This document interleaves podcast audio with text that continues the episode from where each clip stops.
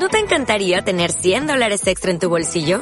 Haz que un experto bilingüe de TurboTax declare tus impuestos para el 31 de marzo y obtén 100 dólares de vuelta al instante. Porque no importa cuáles hayan sido tus logros del año pasado, TurboTax hace que cuenten. Obtén 100 dólares de vuelta y tus impuestos con 100% de precisión. Solo con Intuit TurboTax. Debes declarar para el 31 de marzo. Crédito solo aplicable al costo de la presentación federal con TurboTax Full Service. Oferta sujeta a cambios o cancelación en cualquier momento.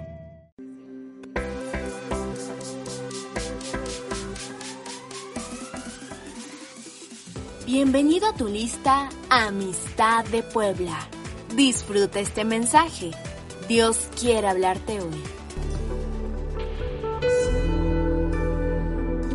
Señor, te damos gracias por esta mañana, porque tus misericordias son nuevas cada mañana. Y Señor, sabemos que hay nuevas misericordias para todos los que están presentes el día de hoy, porque nunca te olvidas de tu pueblo, siempre tu ojo está sobre tu pueblo.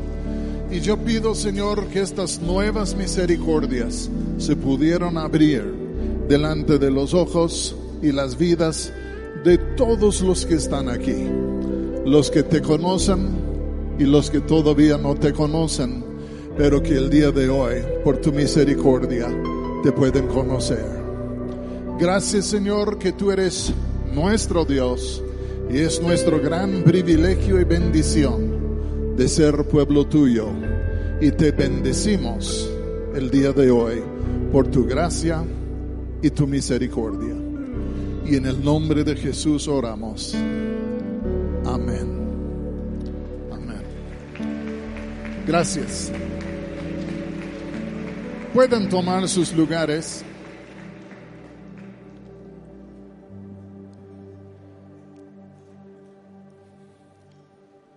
De antemano quisiera agradecerles a Ernesto y Ruth la amable invitación de estar aquí con ustedes el día de hoy. Amistad de Puebla, la Hacienda, siempre es una de las iglesias que más hemos amado a lo largo de los años, uno de los pocos lugares en donde nos sentimos en casa. Y entonces al venir acá, pues nos sentimos en casa entre hermanos y hermanas, amigos y amigos, y pues siempre nos es un gran gusto estar aquí. Y puede ser que algunos de ustedes no conozcan a mi hermosa esposa Patty, entonces Patty, ¿puedes ponerte en pie y saludar a, a todos, por favor?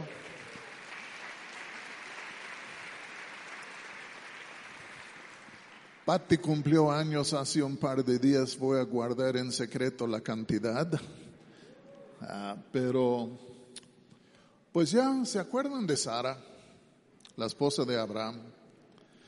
Cuando tenía 75 años era la mujer más codiciada en el pueblo por su hermosura. Y luego yo digo, wow Dios, a mí me has dado una Sara. Ya los años pasan, pero solo se pone más hermosa.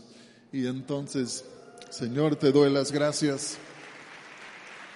Y en esta manera podemos jugar muy bien el papel de la bella y la bestia. Adivinen quién es la bestia. Pues el día de hoy me gustaría invitarles a que abran sus Biblias al libro de Génesis. Y Kevin y Susan, Pat y yo hace unas semanas, unas semanas estuvimos en España. Y estando en España el Señor me habló una palabra que creo que es una palabra no solo para una congregación, sino para la iglesia. Y he tenido la oportunidad hasta el momento de compartir esta palabra con casi 300 pastores, pero el día de hoy la vamos a compartir con todos.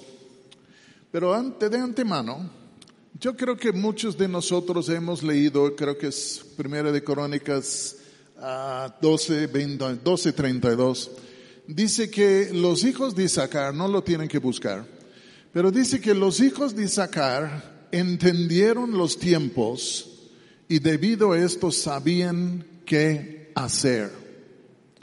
Y yo creo que algunas de las cosas más importantes para líderes y para la iglesia es que entendemos los tiempos en los cuales estamos viviendo.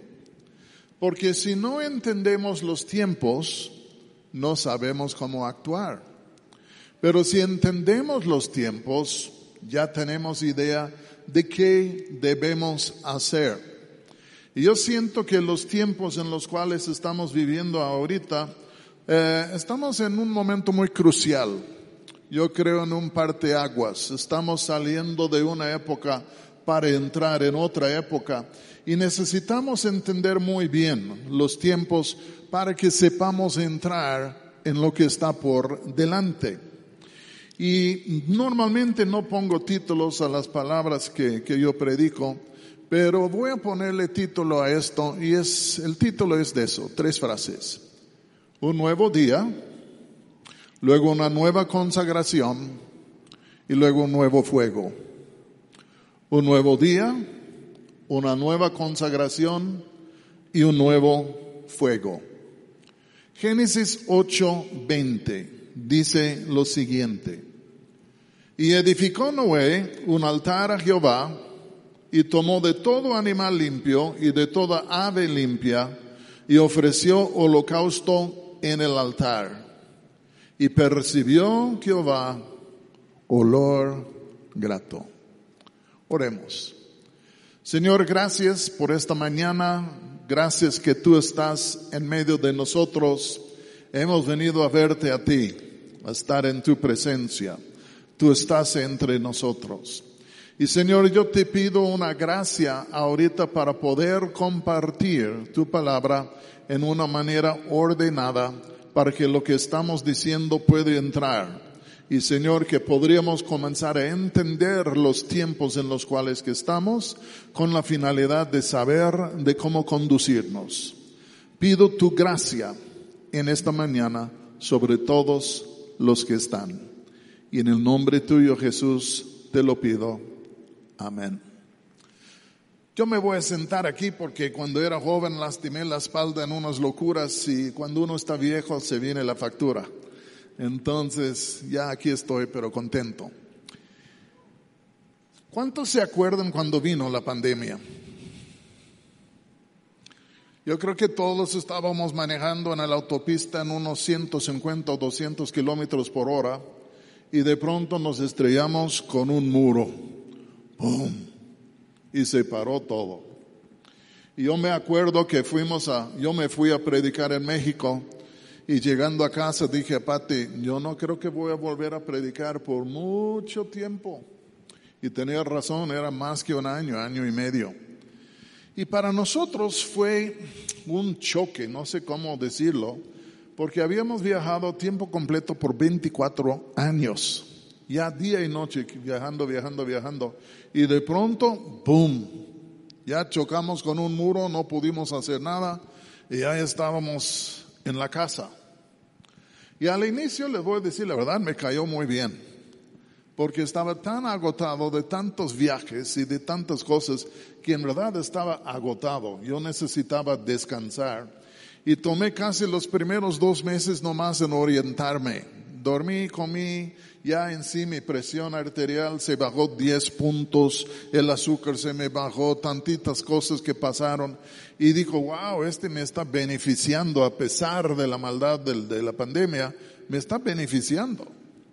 Pero luego comencé a redespertarme a lo que es la presencia de Dios y la palabra de Dios.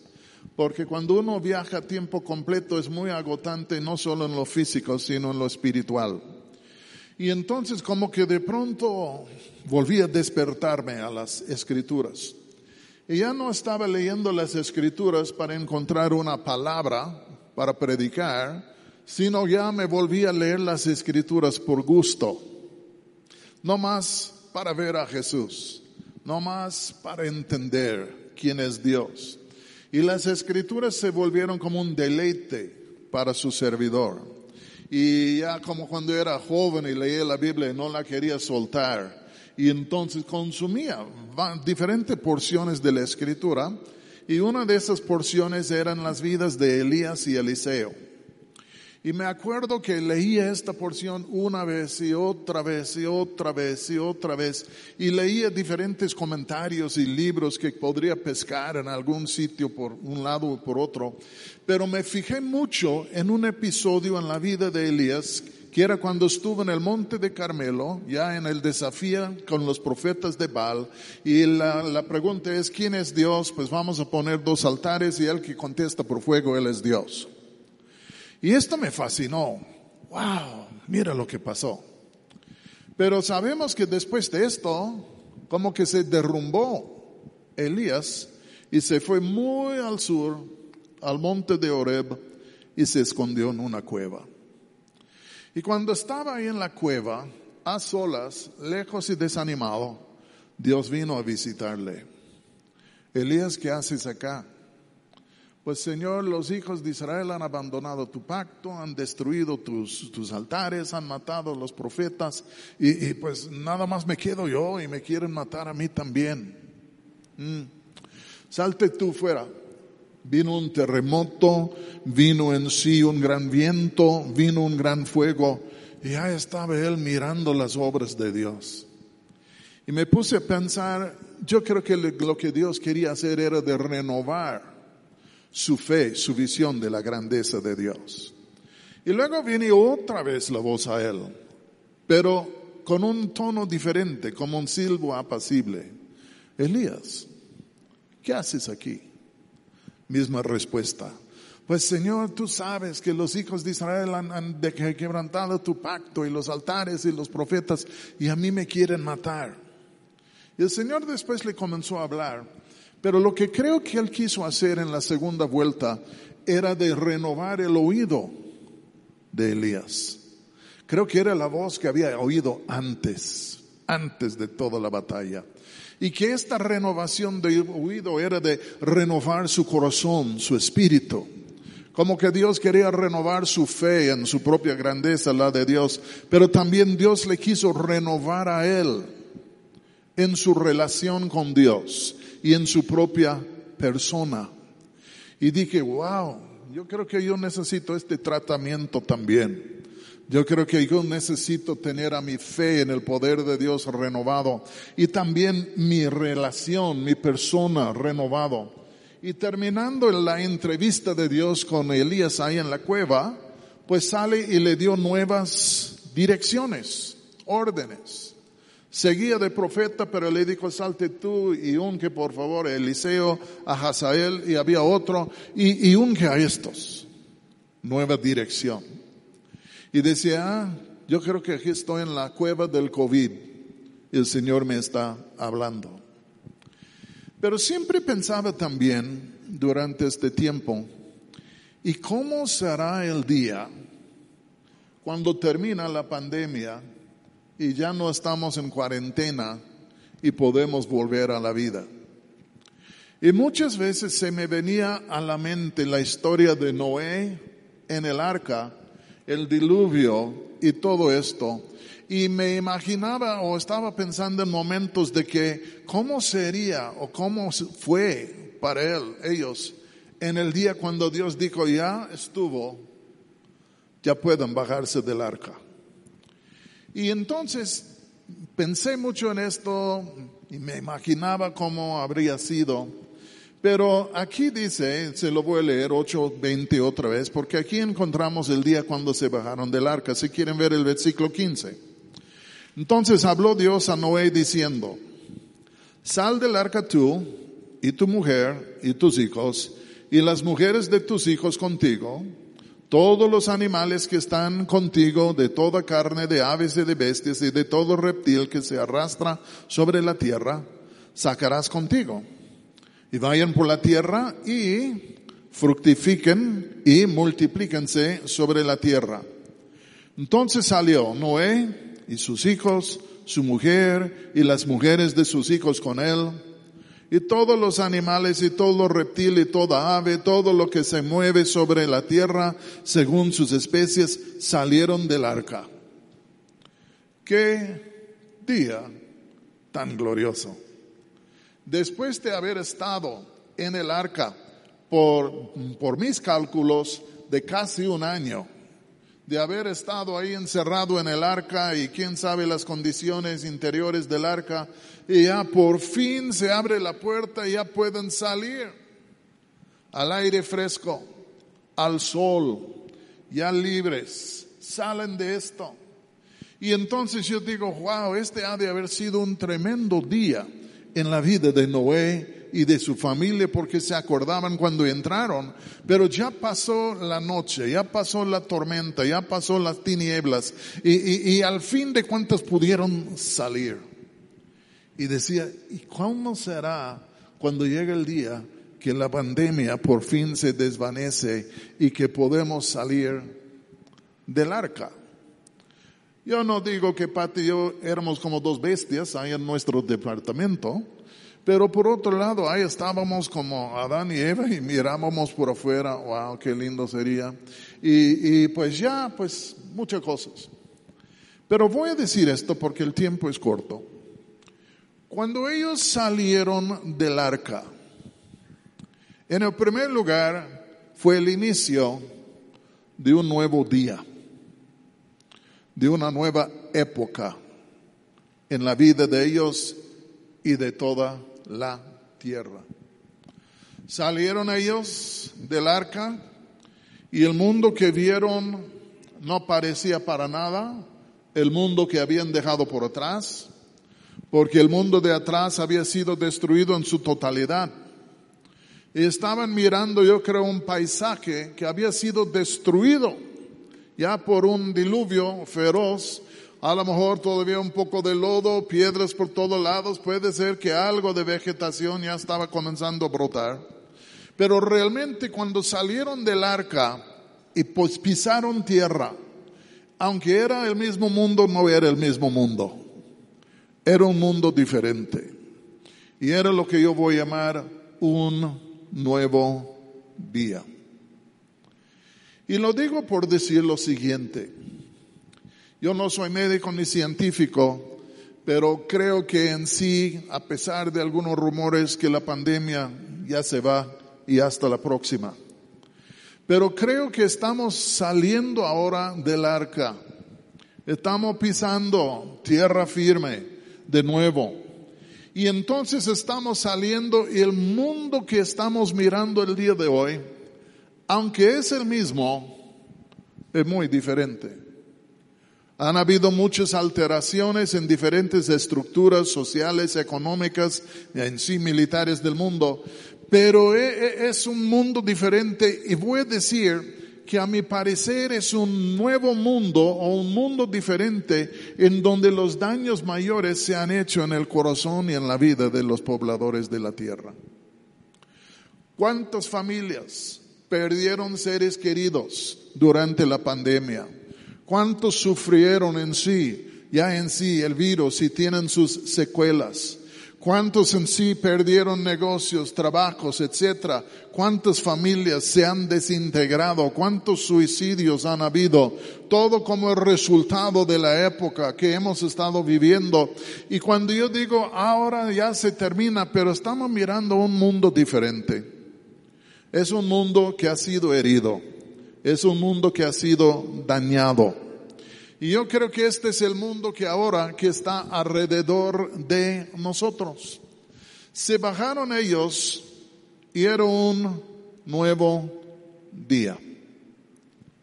Yo creo que tú y yo estamos entrando ya en un nuevo día y nos conviene entender el día en lo cual nos encontramos, porque no es lo que antes era, es un mundo diferente.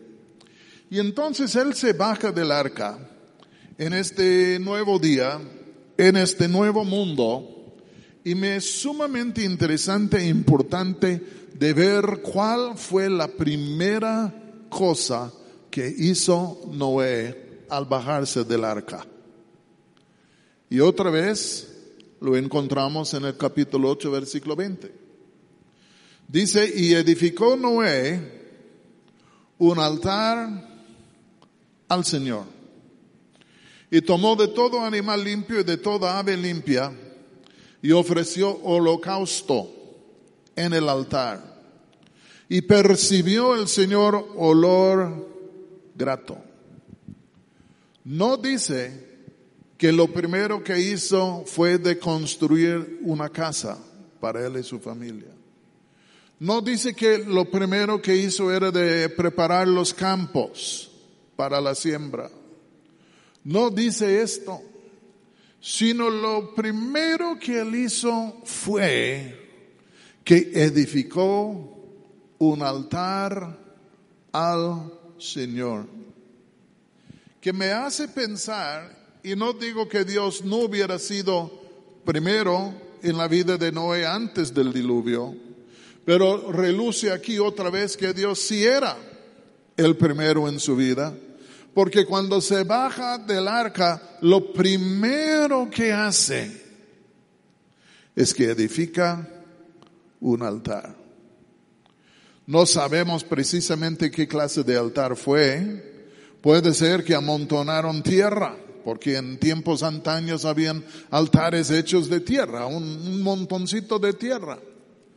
Y arriba de esto pondrían leña y luego, luego, pues sacrificarían el animal, pero primero en sí encender la leña, luego hacer el sacrificio, descuartizar el sacrificio y luego poner en orden, no sé cuál fuera el orden, pero poner en orden las piezas del sacrificio sobre el altar, sobre el fuego, con la finalidad de todo el animal fuere consumido por el fuego y que solo ascendería al cielo un olor grato. Dice que ofrecieron holocaustos. En el hebreo, el holocausto quiere decir lo que el viento llevó o lo que ascendió en el viento. Y disculpen lo que les voy a decir, pero yo creo es por eso que los judíos llaman en sí los campamentos de muerte en Alemania el holocausto durante la Segunda Guerra Mundial. Porque cuántos al bajarse al tren, por ejemplo en Auschwitz, se bajan del tren y ven las chimeneas de los hornos en donde incineraron los cuerpos de todos los que habían matado en las cámaras de gas. Y de pronto el humo se va ascendiendo. Y dicen, este humo ya es mi pueblo que se está ascendiendo así porque ya los mataron y ya los incineraron. Un holocausto, lo que asciende el fuego, el humo que asciende hacia Dios. Y entonces lo primero que hizo Noé fue esto, edificó un altar. Y luego, teniendo el altar, ofreció sacrificios. Yo estuve pensando, ¿y por qué hicieron esto? Pues es porque Dios era primero en su vida.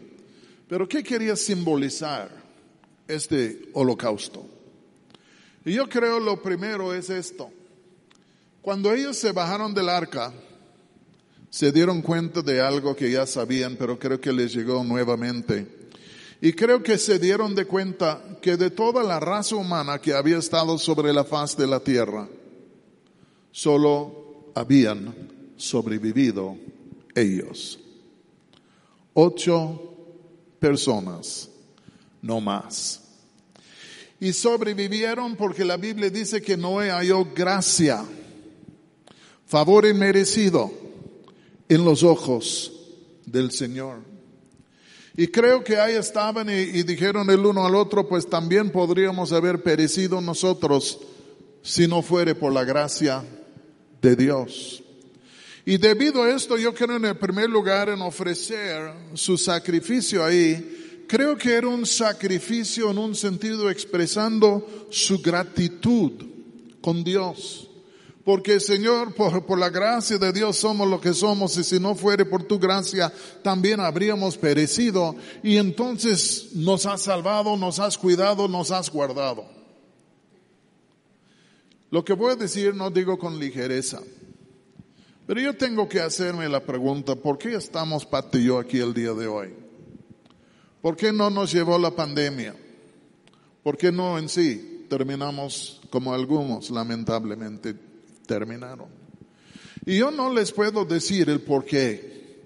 Porque yo salí vivo, Patti salió viva y otros no. Pero lo que puedo decir es esto, es por la gracia de Dios. No es porque yo soy más justo, no es porque yo soy más palancón, es simplemente por la gracia, el misterio de la gracia de Dios. Y hay momentos que no, yo no entiendo las cosas.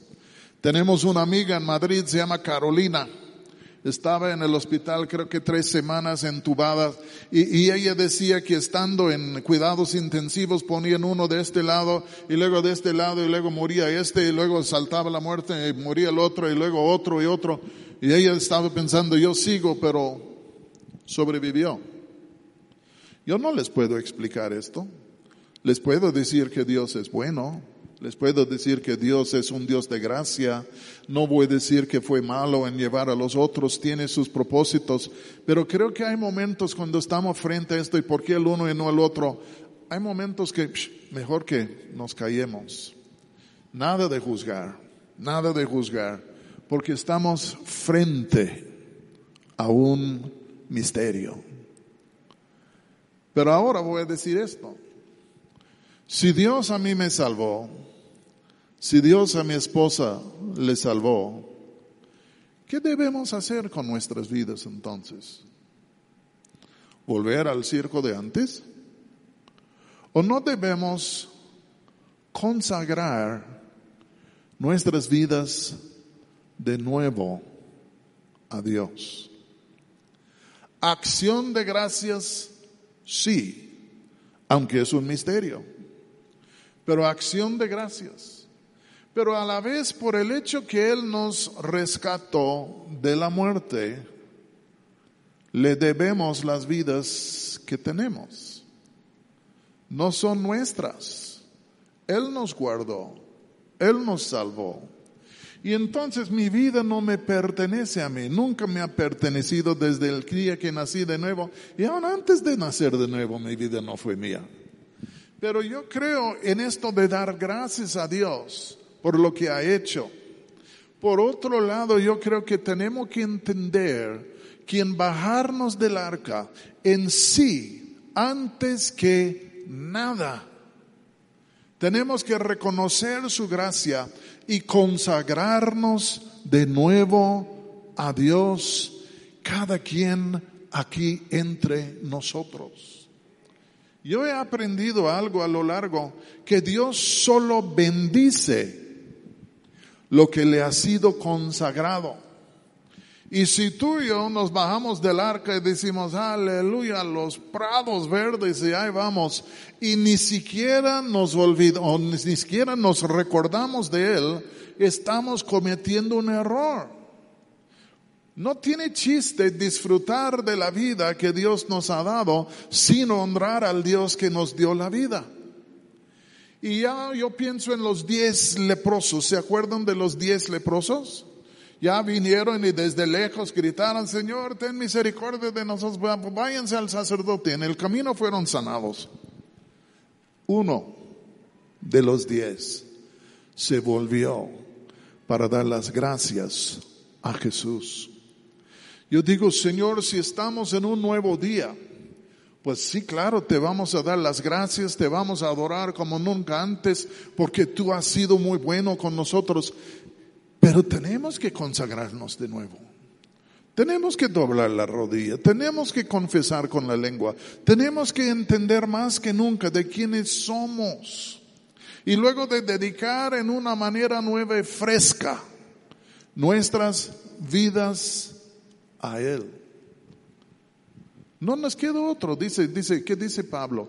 Que somos sacrificios vivos. Y, este es nuestro culto racional, ya muertos pero vivos por su poder. Pero nuestro culto racional es de entregarnos a Él. Y temo que vamos a perder algo muy importante aquí en el inicio de este nuevo día. Porque si no sale un clamor a la iglesia, a consagrarse de nuevo a Dios, vamos a dar un corto circuito a lo que Dios quiere hacer a través de la iglesia en estos próximos días. Debemos haber aprendido algo. Y yo creo que debemos haber aprendido a ponernos más en serio, con más sobriedad con nuestro Dios y al fin de cuentas consagrarnos de nuevo. Algunos quieren volver a la misma vida de antes y les voy a decir no va a ser la misma vida de antes, no puede ser. Hay ajustes, hay cambios que tienen que venir con este nuevo día que está amaneciendo. Pero voy a decir esto, es un nuevo día con una nueva consagración. Y luego estuve pensando en Madrid un día preparándome para predicar allá y dije, bueno, un altar, sacrificios, pero ¿de dónde vino el fuego? Seguro que en el mundo antes del diluvio, pues tenían fuego, cocían y prepararon, tenían fuego.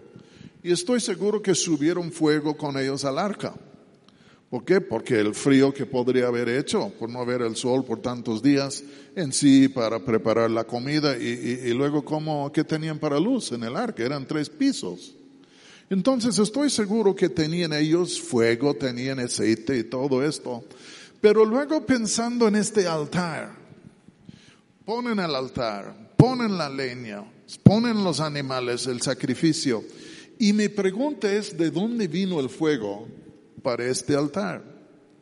¿Será que uno, que Noé dijo a uno de sus hijos, vuélvete al arca y tráete ahora ya en sí el fuego? ¿O sería, y no puedo comprobar lo que voy a decir, porque en sí la Biblia no nos dice directamente, pero esto me permite opinar. Digo, ¿será que fuego que vino del mundo antiguo, el mundo destruido? ¿O fue una de estas ocasiones cuando fuego cayó del cielo y que consumió el sacrificio. ¿Se acuerdan? Ya mencionamos a, Elías. Cuando él puso su sacrificio ahí en el monte Carmelo, clamó a Dios y ¿de dónde vino el fuego? Desde arriba. ¡Pum! Cuando Salomón dedicó el templo y ya puso sacrificios, holocaustos sobre el altar, la Biblia dice que cayó fuego del cielo.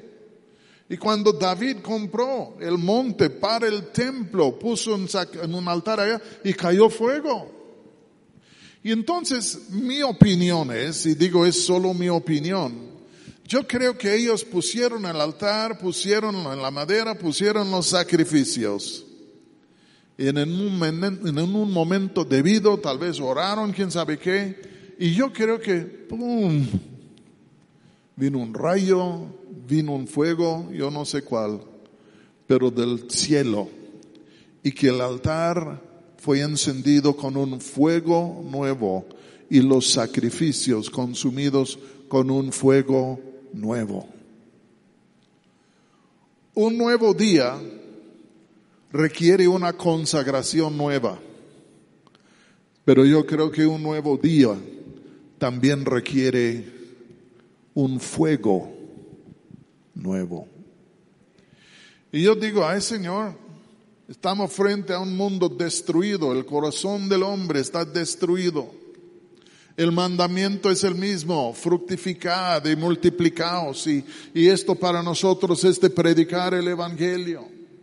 Pero Señor es un nuevo día con una nueva consagración, dedicación de nuestra parte pero yo creo que también es un nuevo día de un nuevo fuego. Hay días que hablo con, con Kevin y con Ernesto en cuanto a cosas que han ocurrido aquí en la presencia de Dios. Y en otros lugares oigo de cosas que han pasado en la presencia de Dios. Estuvimos en España y, y en varios de los lugares a donde yo iba, yo veía un nuevo fuego. Y en una conferencia en, en Betel con Kevin y Susan y, y Elias Tepper, cayó un nuevo fuego. Y está cayendo nuevo fuego en diferentes lugares porque es un nuevo día. Y yo digo, ay Señor, que venga. Y luego, solo es una idea que tengo. Pero vamos a suponer que tenían fuego en la cocina del arca y, y, y, unas lámparas en cada piso y en este lugar y en otro.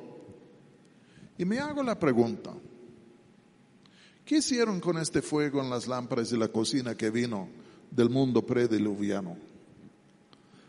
Bien puede ser que llevaron el nuevo fuego, apagaron el viejo fuego, metieron el nuevo fuego, para que el nuevo fuego estaba ardiendo en todas las dimensiones. Y yo digo, Señor, yo creo que tú quieres enviar un nuevo fuego sobre tu iglesia que penetra a cada familia, que penetra a cada corazón, que penetra a cada pareja, que penetra a cada joven, que penetra a cada departamento de la iglesia, a la alabanza, programa de niños, escuela bíblica, misiones. Un nuevo fuego, no un fuego choteado, un nuevo fuego de ímpetu, de poder, de un nuevo fuego que cambia nuestro lamento en baile un nuevo fuego desde la presencia de Dios. Y uno dice, ay, yo estoy de acuerdo, yo también le quiero entrar. Pues todos queremos entrar. Pero me hago la pregunta, si no hubieran sacrificado los animales y los hubieran puesto sobre el altar, no creo que hubiera caído al fuego. Si no nos, si no nos consagramos, si no doblamos la rodilla, si no agarramos una nueva seriedad y sobriedad delante del Señor, nos llegará. Nos puede tocar, sí, pero nos consumirá, tomará nuestro corazón, lo consumirá para que al fin de cuentas el olor grato de este nuevo fuego puede ascender delante de Dios como un humo grato, como un incienso. yo digo, ay Señor, ven y visítanos. Y Dios si nos está visitando, les podría, les podría contar cosas, pero el tiempo ya se va. Pero me gustaría orar el día de hoy por amistad de Puebla, por la hacienda. Y me gustaría orar en breve porque el tiempo se va, pero yo anhelo ver un nuevo fuego en toda la iglesia, porque dice en, en Oseas 6, no lo puedo citar con todo su detalle, pero hay una frase en eh, Oseas 6.1 que dice, Él nos hirió y nos sanará. Y creo que estamos en un nuevo día de sanidad, un nuevo día de conversión, un nuevo día de restauración. Yo digo, ay Señor, ven y haz esto entre nosotros. Y yo sé que aquí en Amistad de Puebla, en la hacienda, yo sé que hay un hambre y sed para Dios, porque ustedes saben que un nuevo día está amaneciendo y que han querido entender los tiempos para que sepan qué hacer, porque quieren participar en la próxima cosecha y ola de gloria y de bendición y restauración que Dios ahora va a enviar sobre la tierra porque Él hirió. Pero ahora va a sanar. Es un nuevo día, una nueva consagración, un nuevo fuego. Yo les invito a que se pongan en pie.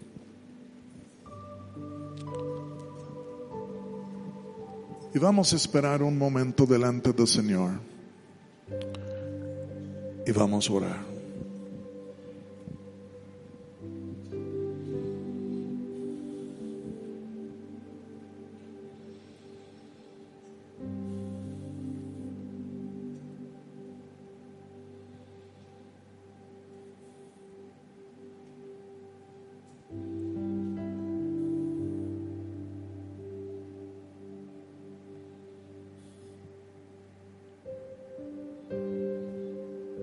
Señor, en verdad no, no sé precisamente qué decir, pero es un nuevo día. Y te doy las gracias que es un nuevo día. Como que la noche ya pasó y, el, el alba está rayando. Y Señor, cuando digo esto, lo digo más en cuanto a tu reino que el mundo. Pero es un nuevo día. Permítenos verlo. Que dice, haré algo en tus tiempos que no lo creerán. No lo crearéis, no lo sabréis, no lo verán. Y Señor, gracias que hemos llegado hasta aquí. Como se dice, benecer. Hasta aquí nos ha ayudado. Pero Señor, hay un nuevo día amaneciendo sobre este mundo. De la luz del Evangelio, de la luz de la gloria de Dios, de la luz de una visitación. Ya están cayendo las primeras gotas de la lluvia, ya, ya se huele el viento que está cargado de lluvia. Huele. Y Señor, todos nosotros nos alegramos en esto. Todos queremos verlo. Todos queremos participar en esto. Entonces, Señor, yo te pido esto.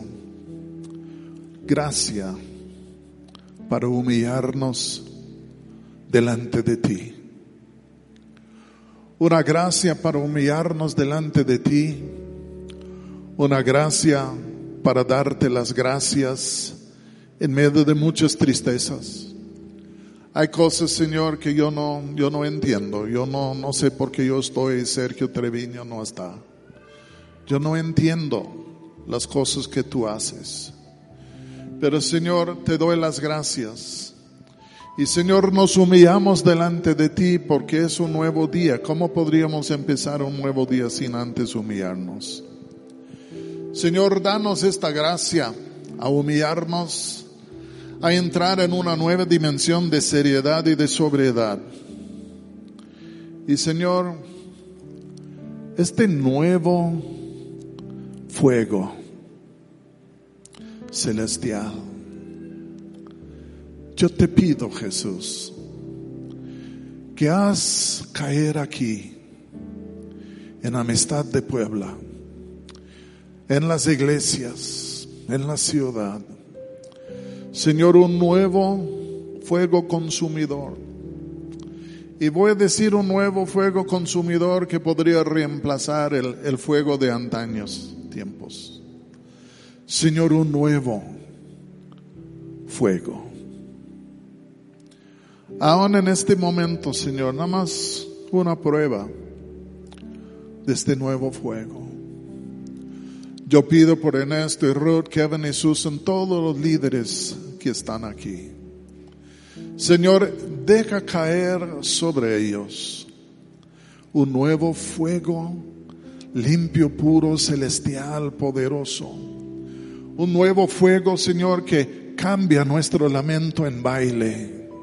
Señor, que, que nos ayuda a entrar con unas ganas en tu presencia con libertad, a volar, a correr tras de ti.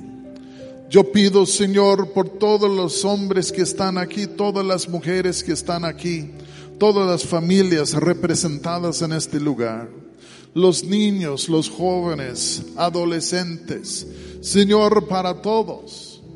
Yo pido, Señor, que un nuevo y fresco viento de tu presencia pudiera soplar sobre cada quien y que podría encender algo en nosotros para que al fin de cuentas nuestras vidas pudieran convertirse de nuevo en un olor grato a ti. Que tú podrías olfatear la oración Señor, oler la alabanza y adoración. Señor, oler las cosas que se hacen en tu nombre. Oler, Señor, el perfume del corazón que se ha entregado a ti y que ahora se consume por el fuego de Dios. Señor, pido esto en tu nombre y Dios pido por la hacienda que la hagas como una columna de nube y de fuego en el desierto. Y Señor, como una columna de nube y de fuego. Señor, que podría ser una columna bastante alta y que gente desde lejos pudieran ver esta columna de fuego. Y gente desde lejos podrían acercarse para ver y decir qué estamos viendo, qué está pasando y que tú les podrías hablar de esta columna de fuego como tú hablaste a Moisés de la zarza ardiente, pero que sea también de sombra, de reposo, de auxilio, de sanidad, de restauración, de descanso para miles, no cientos, sino para miles de personas. Toda la red de amistad, Señor, como una columna de nube de fuego en el desierto con los mismos atributos que acabo de mencionar. Pero cada quien una columna en miniatura. Por la presencia tuya. Espíritu Santo, ven, visita, consume, transforma y sé tú una nueva unción para un nuevo día frente a una nueva consagración. Y en el nombre de Jesús te lo pido. Amén.